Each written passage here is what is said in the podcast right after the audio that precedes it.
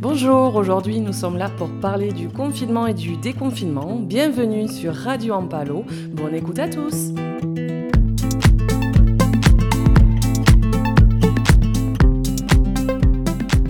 Bonjour. Vous pouvez vous présenter? Oui, bonjour, je suis Delphine Raphaël, je travaille sur Ampalo, je suis directrice de la Maison des Jeunes et de la Culture d'Ampalo. Ah, super. Bien, alors Delphine, comment avez-vous vécu l'annonce du confinement dès le début? Une phase un peu irréelle, je dirais, euh, difficile, à, réaliser.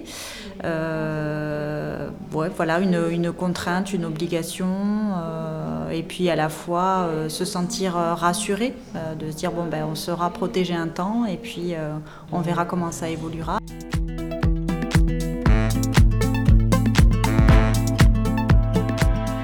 Chantal, je suis bénévole à Laser, où je m'occupe de l'aide aux devoirs des enfants, mais je suis aussi bénévole à l'ouvroir, où nous faisons de la couture avec des mamans et des dames qui ont envie de venir parler français exclusivement et faire un petit peu de couture et discuter. Comment avez-vous euh, vécu l'annonce du, du confinement?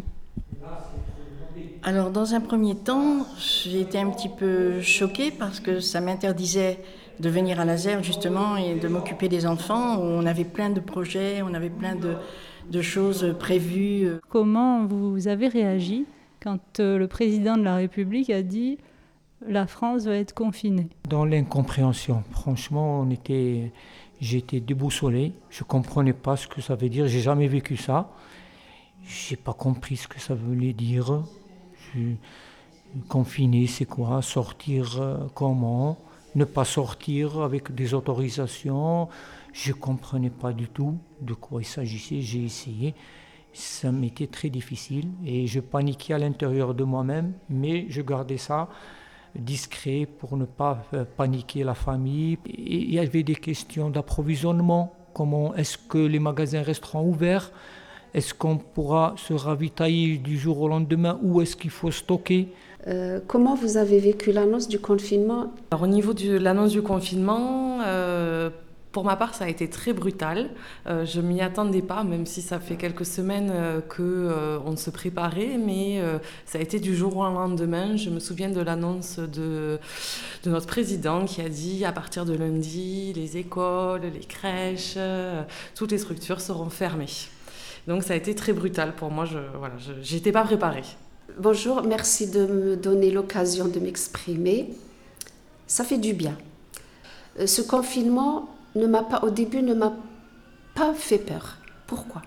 Parce que j'étais hospitalisée, j'ai eu une très grave maladie et à l'hôpital, j'ai vu les gens confinés avec les masques, avec les, les tenues euh, de chirurgiens, de, c'était des, on dit des cosmonautes. Et aussi, j'étais mère de famille, mère au foyer. Je ne sortais pas, j'étais tout 24 H à la maison. Donc, le confinement, je sais ce que c'est. Je suis Madame Nicole, euh, habitante en Palo. Tout au début, bon, euh, c'est par rapport à, ceux qui, à ceux qui étaient partis euh, manger à l'étranger, c'est-à-dire en Chine, qui ont découvert le, virus. Et donc, bon, pour nous, c'est quelque chose de, de partiel, quoi. Bon. Mais quand on a vu que d'un coup, ça s'est propagé, mais euh, la propagation aussi était tellement, euh, a pris une certaine ampleur que, franchement, euh, on n'a rien compris. Jusqu'à présent, on, se pose beaucoup de questions. Qu'est-ce que l'avenir nous réserve? Ça m'a semblé incroyable et j'ai pas tout à fait compris ce qui allait arriver. Franchement, hein. Mon ami, il est parti chez lui, il a amené le chien, alors que si j'avais su, le chien, je me le serais gardé pendant deux mois auprès de moi. J'ai pas compris qu'on allait, qu'on n'avait pas le droit de sortir. Et ça, ça m'est, je sais pas, qu'est-ce qui s'est passé dans ma tête. hein? Ça me semblait impossible. Comment vous avez réagi quand vous avez entendu l'annonce du confinement? C'est-à-dire que moi, franchement, s'il y a quelques mois, on m'avait dit qu'on aurait fait, vécu ça, mais j'aurais dit, oh non, mais c'est n'importe quoi, c'est pas possible, on n'est pas dans un film. Parce qu'au début, c'est ça, j'avais une impression d'irréalité. Je me disais, mais c'est, c'est pas là, c'est pas possible, quoi. On ne on peut pas vivre ça. Et si c'était ça, il y avait un confinement. Donc, euh, c'est une épreuve, mais je pense que je l'ai passé avec succès pour le moment. dans le quartier, c'est toujours avec les structures. Je venais au centre social, je venais euh, à la médiathèque et tout et tout. Et euh, tous, ces, tous ces lieux étaient fermés et c'est sûr que c'était une frustration de ne plus pouvoir aller dans ces lieux, de rencontrer les gens que je rencontre d'habitude là-bas. Et euh, c'était un manque. Et je pense que je ne suis pas la seule sur le quartier. Je pense qu'on est nombreux sur le quartier à être dans le manque que toutes les structures étaient fermées.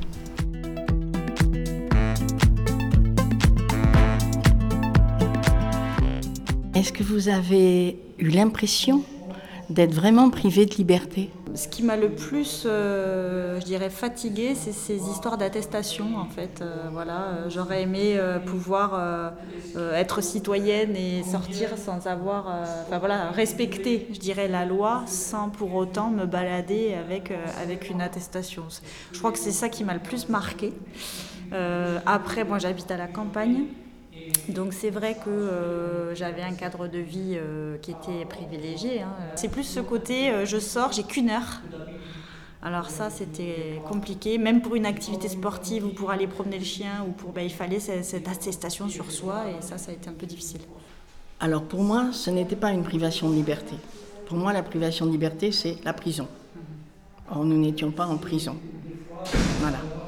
Donc, c'était pas vraiment une privation de liberté, c'était juste une, euh, un changement de, quotidien, une façon de faire différente euh, auquel il fallait s'adapter. Mais pour moi, euh, non, j'ai jamais eu l'impression que c'était une privation de liberté. Même remplir les petits papiers pour sortir, je m'en fichais. je les faisais à la main, je faisais même des petits dessins. Je trouvais, je trouvais ça plutôt drôle. Et moi, je, voulais descendre. J'ai vu qu'il y avait une patrouille de police qui faisait un barrage qui demandait aux passants, pas aux voitures, mais aux passants, de, de laisser passer. je ne comprenais pas. Je comprenais pas. Il m'a fallu du temps pour comprendre. Mon fils, il a accepté facilement de ne pas sortir du tout. Il jouait euh, sur, euh, sur l'ordi, avec, euh, il correspondait sur les, sur les réseaux sociaux avec des copains, de loin même. Il jouait entre eux, je ne sais pas comment il faisait, mais il passait les nuits et les journées à jouer. Lui, il ne sait pas euh, même moi, j'ai eu peur parce qu'il n'est pas sorti presque 20 jours de, la maison. Par contre, moi, il me fallait sortir minimum le matin, une, sortie le matin, une sortie le, soir. Je me suis renseigné avec euh, une association qui était euh, sur le quartier et justement, on a pu avoir des imprimés c'était le minimum d'oxygène qu'on pouvait, parce que j'acceptais pas l'idée qu'on soit enfermé, qu'on soit. Et après, je me disais à l'intérieur de moi-même, c'est dans l'intérêt général. C'est dans l'intérêt général qu'il faut accepter, parce que réellement, j'ai jamais connu qu'on m'interdisait de sortir. Euh, je vais parler sincèrement, je vais dire la vérité. Moi, je ne me suis pas confinée. Pourquoi? Ça a été un conseil de ma sœur. Elle m'a dit, tu es fragile de santé, si tu restes à la maison, tu vas tomber malade et tu vas psychologiquement, tu vas te retrouver à l'hôpital. Elle m'a dit, laisse de côté le confinement et sors. Donc je sortais, je mettais le masque, je sortais. Je faisais de la marche, euh, j'allais dans les magasins, toujours avec le masque. J'avais le quotidien tout à fait normal. Euh, honnêtement, je ne l'ai pas très bien vécu au début. Je trouve que c'est très déstabilisant. Après, euh, je pense qu'on a des ressources euh, et, que finalement on s'adapte. Et, après, petit à petit, pour ma part, je m'y suis habituée et je ne trouvais pas que c'était si, si dur finalement. pour moi, j'avais encore ma liberté. On m'a enlevé ma liberté et la liberté, c'est la seule chose qui nous reste maintenant d'ailleurs bien qu'on a coupé un, bon coup de ciseau dedans, mais c'est ma fille qui elle a pris les choses en main. Elle m'a enfermée dans ma maison, c'est le cas de le dire. Elle m'a interdit de recevoir tous mes amis. Euh, c'est là que j'ai réalisé que quelque chose d'incroyable euh, se produisait. Elle faisait mes courses, elle gardait chez elle trois heures, elle désinfectait chaque sachet, elle me les amenait désinfectés. C'était terrible, elle m'a fait presque peur d'agir comme ça j'ai un problème respiratoire. Donc elle avait peur que le docteur avait dit, vous êtes euh, au devant de la scène, faites attention. Mais du coup, j'ai été complètement... Euh, ma fille est devenue ma mère presque. À un point que même elle a encore regardé les habitudes maintenant. c'est fou, hein Mais pendant un mois et demi, je n'ai pas mis le nez, euh, j'ai même pas ouvert le portail. Je pensais à ceux qui n'avaient rien, qui n'avaient même pas de balcon. J'y pensais tous les jours. Je me disais, mais c'est inhumain. J'ai fait des bêtises. Dans le genre où je sortais plus du lit. Je restais non-stop sur euh, mon téléphone portable. Je regardais que des bêtises euh, sur euh, Internet. Je regardais des séries sur Netflix. Et je suis devenue une sorte de légume. Je lisais plus parce que d'habitude je lis beaucoup, mais j'arrivais plus du tout à me concentrer. Et, et voilà, c'était ça ma vie, coincée au lit avec téléphone portable. À un moment, je voulais même plus sortir parce que j'avais plus envie et c'était mon fils qui allait faire les courses et il en a eu assez à un moment. Et donc j'ai dû sortir de force puisqu'on n'avait plus rien à manger. Et c'est ce qui a fait que j'ai rebondi et que j'ai recommencé à, à, revivre normalement. Vers la fin, oui. Vers la fin, j'ai commencé quand même à plus euh, sortir. Même si c'était pour venir juste ici au jardin, toute seule, voir les plantes, je venais toute seule tant pis, c'était toujours ça de sortie, quoi.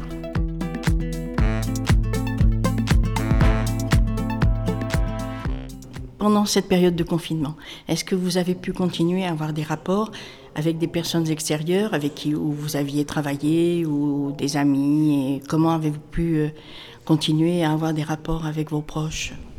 Alors euh, oui, on a bien sûr continué à beaucoup communiquer, euh, notamment euh, avec les très proches, hein, les parents, les grands-parents.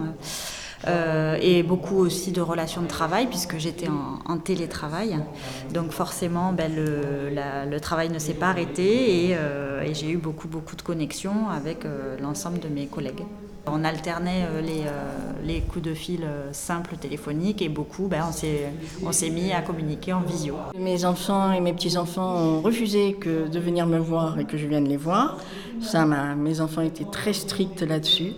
Donc, je n'ai des relations que téléphoniques. Et en plus, je n'ai pas de, je ne peux pas voir les gens en visio, donc je n'ai fait que leur parler par téléphone. Mais ça durait des heures et des heures et des heures. On essayait de se rassurer, heureusement qu'il y avait la téléphonie, et le téléphone nous a aidé beaucoup, beaucoup, l'Internet aussi. On, on pouvait correspondre, et avec euh, pas grand-chose, c'était dans nos moyens, par Facebook, par les réseaux sociaux, d'avoir des infos même lointains, même avec les, avec des pays différents, avec nos parents, avec nos, familles. J'ai appris grâce au confinement à, à, connaître mes voisins, donc c'est très positif. Donc il y avait beaucoup de solidarité entre nous, on faisait des courses les uns pour les autres, etc. Et ensuite on a toujours maintenu le lien, nous au niveau du centre social, en équipe. Euh, on a essayé d'appeler quelques adhérents pour prendre des nouvelles et voilà, on se faisait des petits points réguliers, mais ça s'est arrêté à ça. On se téléphone pour avoir des nouvelles, des proches. Euh, on se pose des questions, quand est-ce que ça va s'arrêter et qu'est-ce que c'est au juste? Et la, Nous sommes dans la vérité. Est-ce que c'est la vérité? On nous donne des chiffres très importants comme ça. Non mais euh, même, même si ce n'est pas euh, un proche direct, non mais c'est insupportable quand même. Ma fille a créé un groupe et on se voyait pas, comment ça s'appelle? Par visio voilà, par visio. Et euh, donc, à 8 heures, on se donnait rendez-vous. Tout à 8 heures, on se retrouvait par visio. Et après, on buvait l'apéritif aussi euh, en visio. Ce qui fait que je me suis aperçue que j'ai bu l'apéritif tous les soirs pendant deux mois. Heureusement que j'avais une cave un peu bien fournie. Alors, euh, une de mes amies, Céline, pour ne pas la nommer, elle, elle a fait un groupe WhatsApp on était cinq sur le groupe et tous les jours, on s'envoyait des informations, on se donnait des, nouvelles les unes des autres, on s'envoyait des vidéos. Euh, donc ça, ça m'a beaucoup aidé, vraiment beaucoup, beaucoup aidé. Ça m'a presque sauvé, je dirais. Et aussi avec mon fils aîné qui n'habite pas avec moi, on avait beaucoup de contacts téléphoniques. Je le harcelais, le pauvre. J'arrive pas de l'appeler. Il en avait assez, vraiment. Mais euh, j'en avais besoin. Et puis aussi, euh, j'ai fait des visioconférences par rapport à, la, avec la MJC. Et ça aussi, ça m'a aidé à, à sortir. Même si la visioconférence est dans la maison, mais ça m'a quand même ouvert à l'extérieur.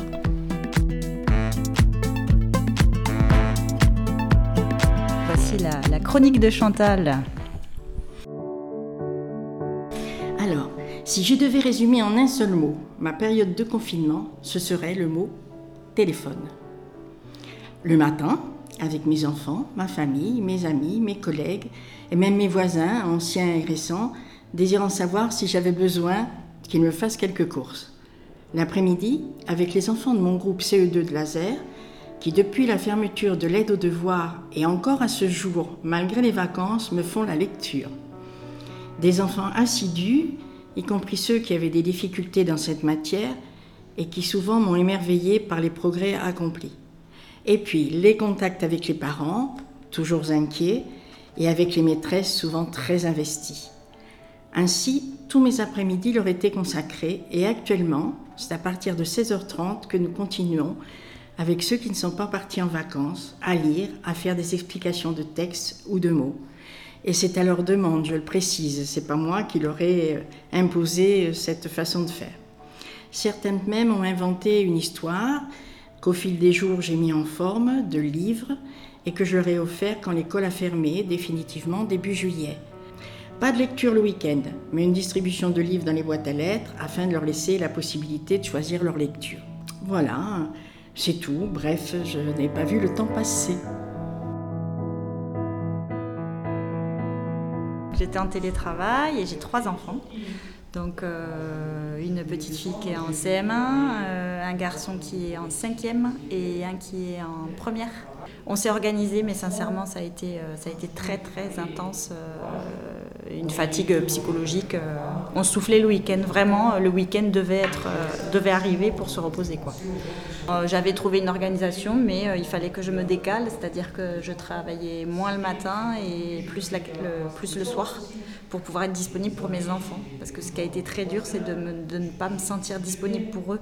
Et du coup, quand euh, vous avez appris que l'école allait reprendre pour euh, le primaire et puis aussi pour euh, les collèges ou le lycée, comment avez-vous réagi? Comment ont réagi les enfants d'ailleurs? Alors ça dépend. Le lycéen, euh, plutôt, euh, plutôt euh, l'annulation du bac et tout ça, donc ça, ça, ça lui allait bien. par contre, celle qui était la plus demandeuse, c'était la petite. Voilà, en CM1, elle avait vraiment besoin de ses copines, ses copains, le lien social. Je ne vous cache pas, on ne faisait pas de distinction entre la nuit et le jour. Franchement, des fois, on dormait trop le jour, on se réveillait la nuit. Des fois, on dormait la nuit, on se réveillait le jour. On était un peu déboussolé. Heureusement qu'il y a les enfants qui géraient leur emploi du temps pour les études. Ils, correspondaient par correspondance. Ça s'est bien passé à 80%, je dirais. On avait un seul ordinateur par maison. Des fois, ma fille, a besoin, et lui, il a besoin, on privilégiait l'enfant qui a le bac avant l'étudiante. Des fois, l'étudiante, elle, a un module avant le cours du gamin, il pouvait sauter le cours de français. Des fois, c'est moi qui me permettais de prendre l'ordinateur, mais j'ai vu que l'utilité quand même de ces matériels était indispensable dans un foyer. Ce n'était pas un luxe d'avoir un ordinateur par chaque enfant. Il y a une chose qui me fait terriblement peur, moi, c'est la nuit. Alors j'ai toujours des stocks de tissus, des stocks de ceci, des stocks de cela pour travailler, parce que pour moi c'est primordial d'être occupé. Ils ont parlé des masques, que les gens étaient en danger et tout ça, et puis je me suis dit je vais, je vais faire des masques très vite, hein, je l'ai fait euh, pratiquement aussitôt. J'ai pris mes, mes, plus jolis tissus. Hein. J'ai commencé à faire des masques pour ma fille, pour les copines de ma fille, pour euh, tous les voisins je le pendais pour les copines de l'atelier de cuisine quand on se téléphonait, je leur disais, ben, passez, j'en préparais. Euh, après, c'était pour leur mari, c'était pour les enfants. Enfin, c'était un éternel. Euh, je n'arrivais pas à en voir la fin. Après, euh, on m'a demandé des, des, masques pour des commerçants.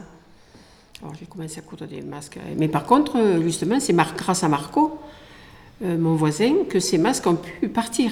Moi, j'avais pas le droit de sortir. À la poste, il fallait attendre deux heures, jusqu'à trois heures de queue. Il attendait Marco. Et ce voisin, euh, très très gentiment, euh, il venait, je lui passais le sac par-dessus le portail avec de l'argent. Et le soir, il me remettait l'argent dans la boîte aux lettres. je l'appelais chaque fois que j'avais besoin de lui. Il a toujours été là. J'en ai fait plus de 200. J'ai la liste parce que j'ai noté à qui j'ai envoyé les, masques. J'étais contente. Après, je suis tombée en panne d'élastique, hein, donc il a fallu que je fabrique des liens. Et après, je me suis trouvé des paquets d'élastiques dans la boîte aux lettres. Ça a dû se dire que j'en avais plus d'élastiques. Je ne sais pas qui, qui, me les a mis. Ça a été, ça a été une, vraiment un, partage. Moi, j'étais juste euh, la, petite couturière, hein, puisque je savais coudre. Après tout. C'est normal. Hein. Comment avez-vous occupé vos journées? Alors pour ma part, euh, j'ai un petit garçon de deux ans et demi, donc, et euh, ben, du coup mes journées ont été rythmées euh, par les activités, par son rythme à lui. je me rends compte que travailler en crèche, c'est très prenant, donc c'était pas du tout reposant. voilà, et puis après, comme je vous disais, on essayait de maintenir le lien un petit peu avec l'équipe du centre social, donc ça me prenait pas toute la journée, mais, je l'avais toujours en tête. Alors moi je n'habite pas en Palo, je travaille en Palo. J'ai eu le sentiment un petit peu de partir du jour au lendemain euh, en laissant les, habitants. Euh, je pense qu'on a tous eu un petit peu cette sensation-là. Je pense qu'il y a des habitants qui se sont sentis aussi en, quelque sorte abandonnés mm. et euh, je les comprends tout à fait. Et c'est vrai que beaucoup de structures ont été fermées et je trouve ça dommage, en tout cas pour tout ce qui est lien social et voilà, je, trouve que c'est dommage qu'il n'y ait pas eu un service minimum, mais bon, en même temps, tout le monde était confiné, tout le monde était logé à la même enseigne.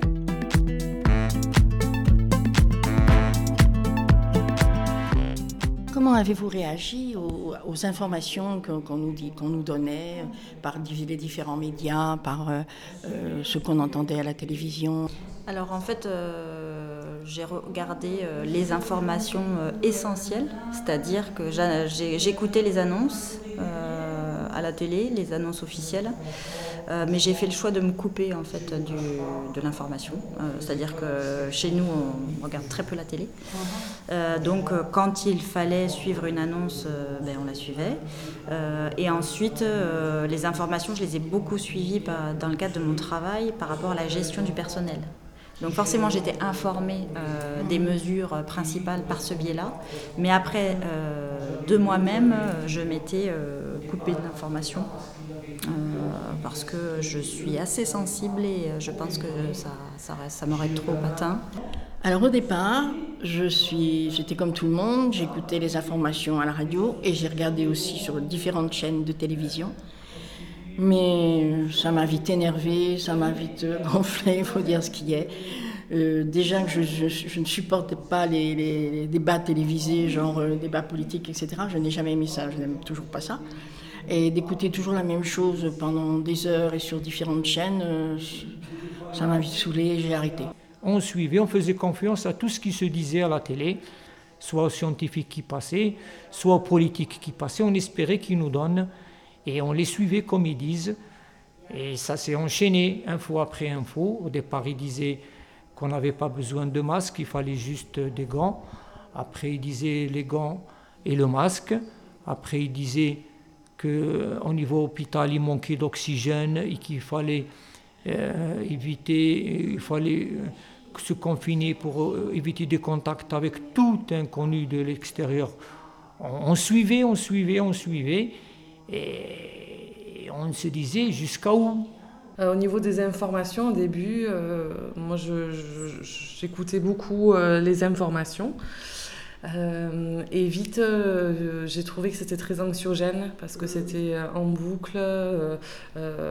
et puis les informations, elles étaient contradictoires en fait. Un, jour, on nous disait quelque chose, un jour, on revenait dessus. Alors c'était difficile de, de, savoir la vérité, de savoir ce qui s'est passé. Et donc, du coup, au départ, moi, j'ai essayé de comprendre. Et puis, voilà, une fois que j'ai eu compris, en tout cas, j'ai souhaité me détacher un petit peu des médias parce que c'était trop anxiogène.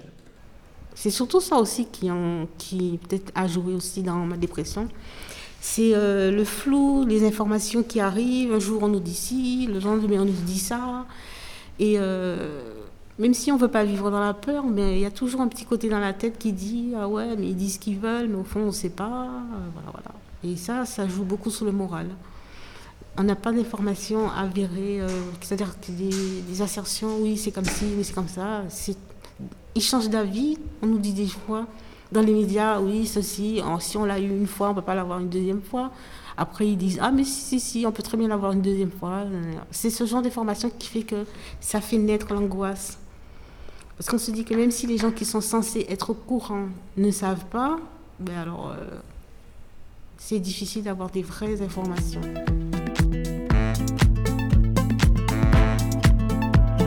Est-ce que vous avez, vous, assisté à des conflits?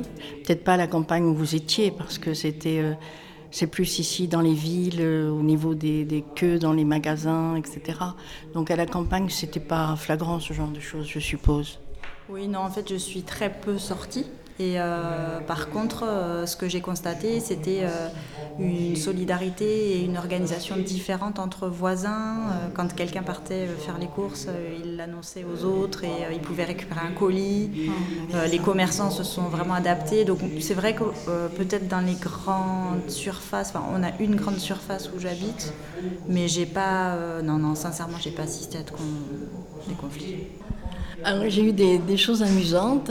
Avant que le masque soit obligatoire, je l'ai toujours porté dans les magasins. Bon, je fais partie des personnes soi-disant à risque, les personnes âgées, donc euh, je l'ai toujours porté dans les magasins. Et puis un jour, je faisais la caisse à un supermarché ici à Ampalo, et d'un seul coup, la dame qui était devant moi me dit Madame, vous n'êtes pas assez loin. Bon, je dis quand même. Et là, elle a sorti un mètre, et elle a mesuré, et elle m'a dit Non, vous n'êtes qu'à 85 cm de moi. Non, seulement ça m'a fait rire, mais les gens qui étaient derrière moi ont bouffé de rire aussi. La dame était fortement vexée. Elle m'a dit Vous n'êtes pas sérieux, vous ne vous rendez pas compte du danger. C'est un mètre et c'est pas 85 cm. Et je vous avoue que ça, ça m'a beaucoup amusé.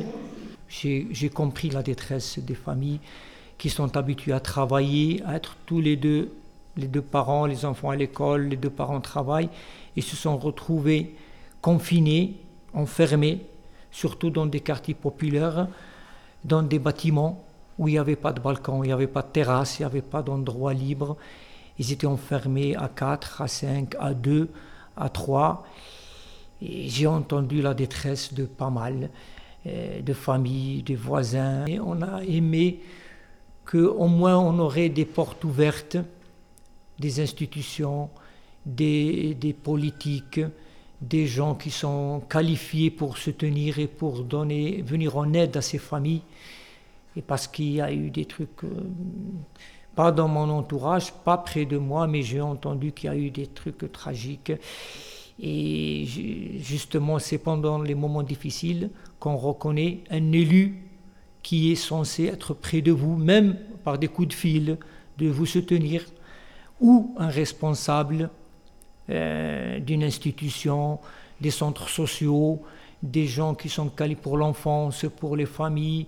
On aimerait bien qu'il y ait eu plus d'écoute et les quartiers comme les nôtres, où il y a une densité d'habitants élevée, c'est difficile dans les temps normaux, avant les conflits, avant le confinement, c'est déjà difficile et on aimerait plus de présence et plus d'écoute pas de conflit. En tout cas pendant le confinement. Euh, après, euh, on, a, on sentait par contre une agitation, euh, beaucoup de méfiance entre les personnes, notamment dans les supermarchés, etc. je me souviens des premiers jours dans les magasins où les gens ils se ruaient sur la nourriture. Il n'y avait plus de pâtes, il n'y avait plus de, de papier toilette. voilà, donc voilà, pas de conflit, mais en tout cas une tension. on sentait la tension au sein de, voilà, des, des personnes.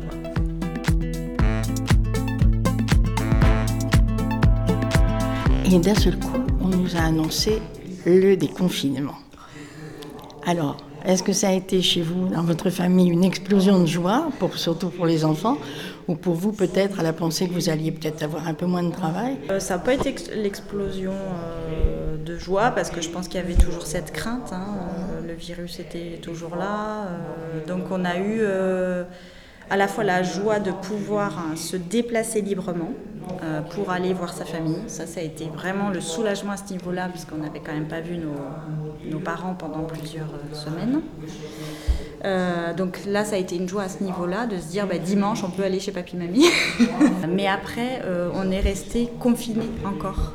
C'est-à-dire qu'on n'a pas eu, on avait gardé les réflexes du confinement et on les a gardés mais longtemps. C'était mes petits enfants et mes enfants sont venus pour mon anniversaire, donc on a fait la fête. Et puis depuis, je vais, euh, je vais déjeuner avec eux, je revois mes enfants, mes petits-enfants. Donc euh, ma fille et mon fils refusent de m'embrasser de toute façon, mais mes petits-fils, non. Mes petits-fils, euh, c'est un câlin, un bisou mamie. S'il y a une deuxième vague, ce qui m'inquiète et m'angoisse, c'est justement pour les jeunes à la pensée qu'ils ont un, un futur qui va être terriblement perturbé, peut-être pas de travail, peut-être... Ça, ça c'est quelque chose qui me perturbe beaucoup, mais pas pour moi. Comment vous avez vécu le déconfinement? Alors moi j'étais soulagée euh, qu'on puisse euh, sortir. Euh, voilà, donc alors un peu de crainte au début. Je pense que tout le monde se regardait un petit peu. Est-ce que lui il a le masque? Est-ce que lui il a pas? Etc. Euh, mais euh, voilà, moi je l'ai très bien vécu. J'étais contente de revenir travailler, de retrouver euh, voilà, la, vie au travail, même si c'est dans un contexte très particulier. Nous aujourd'hui, on peut accueillir que des petits groupes, que sur rendez-vous. c'est pas du tout la vie du centre social que je connais. Et il nous tarde que la vie normale, entre guillemets, reprenne. Le déconfinement, pour moi, il y a eu un côté négatif parce que comme j'habite au bord de la, de, de, au bord de, l'autoroute, là j'ai souffert du bruit des véhicules. Ah, la circulation. la circulation, ah là là là, c'était atroce. Pour me réhabituer au bruit. Euh, S'il va y avoir un deuxième confinement, je pense qu'il ne sera pas de la même façon.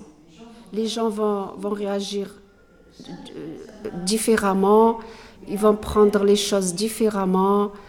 Euh, pourquoi? Parce qu'ils ont déjà une expérience. Mais il va y avoir des surprises. L'être humain a toujours peur de l'inconnu. Est-ce que ça a été dur du coup de reprendre un rythme euh, dit normal? Euh, Oui, parce que les horaires, on a décalé nos horaires, on se couchait très très tard, on se couchait à 4h, 5h du matin, tous nos horaires étaient décalés, on dormait jusqu'à midi, c'était du grand n'importe quoi. Euh, et, forcément, après, pour, revenir dans la vie normale, eh euh, ça a pris du temps de, de, reprendre des horaires normaux. Je sors tous les jours. Euh, si j'ai des occasions, je vais en ville, je, viens faire des activités. Je fais des sorties avec le centre social, je fais des réunions. si on doit reconfiner une deuxième fois, je ne serai pas aussi sage que la première fois. Non. Parce que Là, je suis encore en équilibre fragile et euh, me, retrouver encore dans une situation de confinement, je pense que je ne pourrais pas supporter. Il faudra que, je sorte. Donc, je ne sais pas trop comment on va gérer ça. Tout ce que j'espère, c'est qu'on ne va pas en arriver à un confinement général, euh, que ça va être, euh, comme ils ont dit, un petit peu par-ci, un petit peu par-là, mais que ça dépendra des clusters.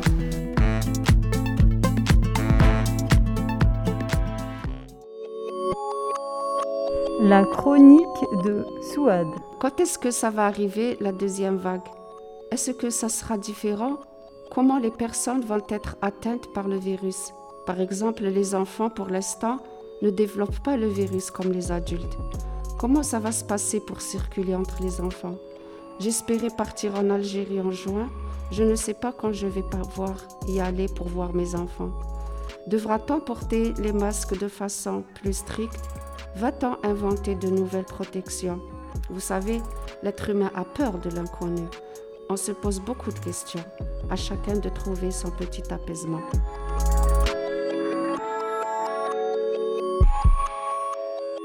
Est-ce que vous avez eu l'impression qu'il y avait eu des points positifs, des choses vraiment positives qui se sont dégagées de tout ce qu'on a vécu et de tout ce qu'on nous a annoncé euh, moi, je suis très optimiste euh, au quotidien et euh, ne serait-ce que revenir travailler sur le quartier et de retrouver les gens avec qui on a tissé des liens pendant des années et reproposer des fêtes, de la culture, voilà, tout ce qu'on sait faire, moi, ça, c'est un régal. Les points positifs, bon, effectivement, la solidarité, c'est quelque chose qui, est important. Je le vois avec mes voisins. J'ai des voisins très jeunes dans l'immeuble où j'habite. Ils sont tous venus voir si j'avais besoin de faire des courses. Ils ont demandé des nouvelles de mon chat. Après, dans le quartier, à 8 heures, tout le monde se mettait sur le balcon avec des casseroles, euh, des applaudissements, etc. Bon, je connaissais déjà un petit peu mes voisins parce qu'on a des, terrasses qui donnent les unes sur les autres.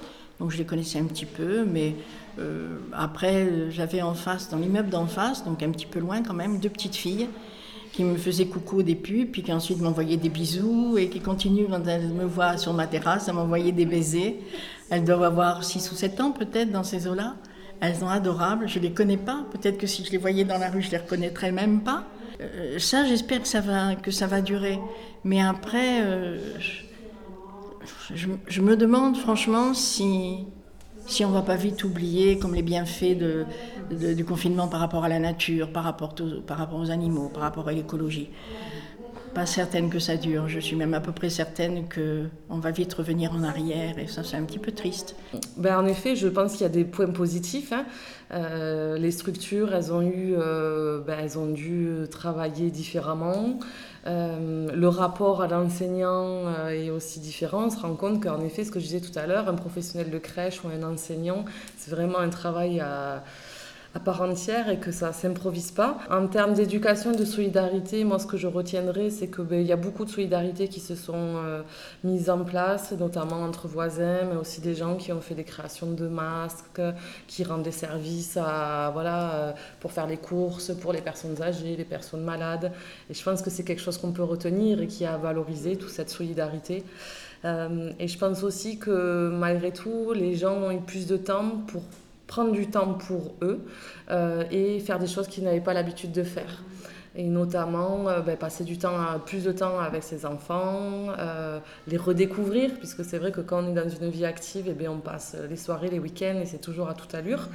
Et en effet, je pense qu'il ben, y a des, des, moments privilégiés qui ont pu être mis en place au sein des, des familles. franchement, on était solidaires au départ, on, comprenait qu'on devait être unis comme une famille euh, et qu'on ne doit pas avoir de divergence. On l'a compris, qu'on doit être calme. C'est le, calme, le respect des minimums de règles parce qu'on confondait, un moment on confondait entre le jour et la nuit. Les enfants, ils, veillaient la nuit à jouer sur l'ordi, sur les tablettes, sur nous, on, essayait de, un peu de, vivre le jour et de dormir la nuit, c'était pas trop. Hein. Et puis eux, ils ont eu à gérer aussi le stress de l'école, les moments difficiles qu'on a compris qu'il faut être patient et tolérer et savoir vivre réellement en famille.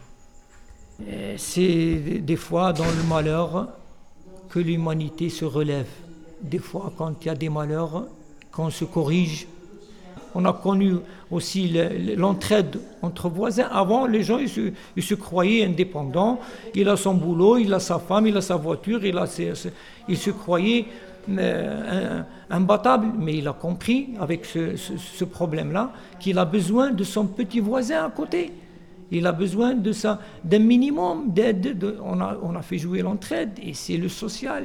Dans les villages, on a vu des gens euh, s'entraider dans les quartiers populaires comme ça. On a vu des, associations, des grandes euh, euh, instituts ou institutions ou des grandes fermées. il n'y a eu que le voisin qui pouvait venir. C'est ça le côté positif dans cette situation. Vraiment, c'était le constat où le truc positif, c'est que la nature a repris son dessus sur tout ce qu'on a oublié, le calme dans une ville, le chant des oiseaux, les animaux qu'on n'a pas vus longtemps, la sortie calme dans les rues sans d'être bousculés, on traversait à l'aise, il n'y avait aucune voiture, on appréciait vraiment le lever, le lever de soleil, le coucher de soleil, là vraiment c'était formidable de revoir tout ça et d'apprécier cette nature qui reprend un peu. Et je ne sais pas si c'est possible encore de revoir ça sans être privé de notre liberté. On a vu, on a eu un aperçu de ce que pourrait être la vie euh, sur Terre avec moins de pollution et j'avoue que franchement, euh, ça donne envie. Merci de vos réponses et j'espère que l'humanité va grandir.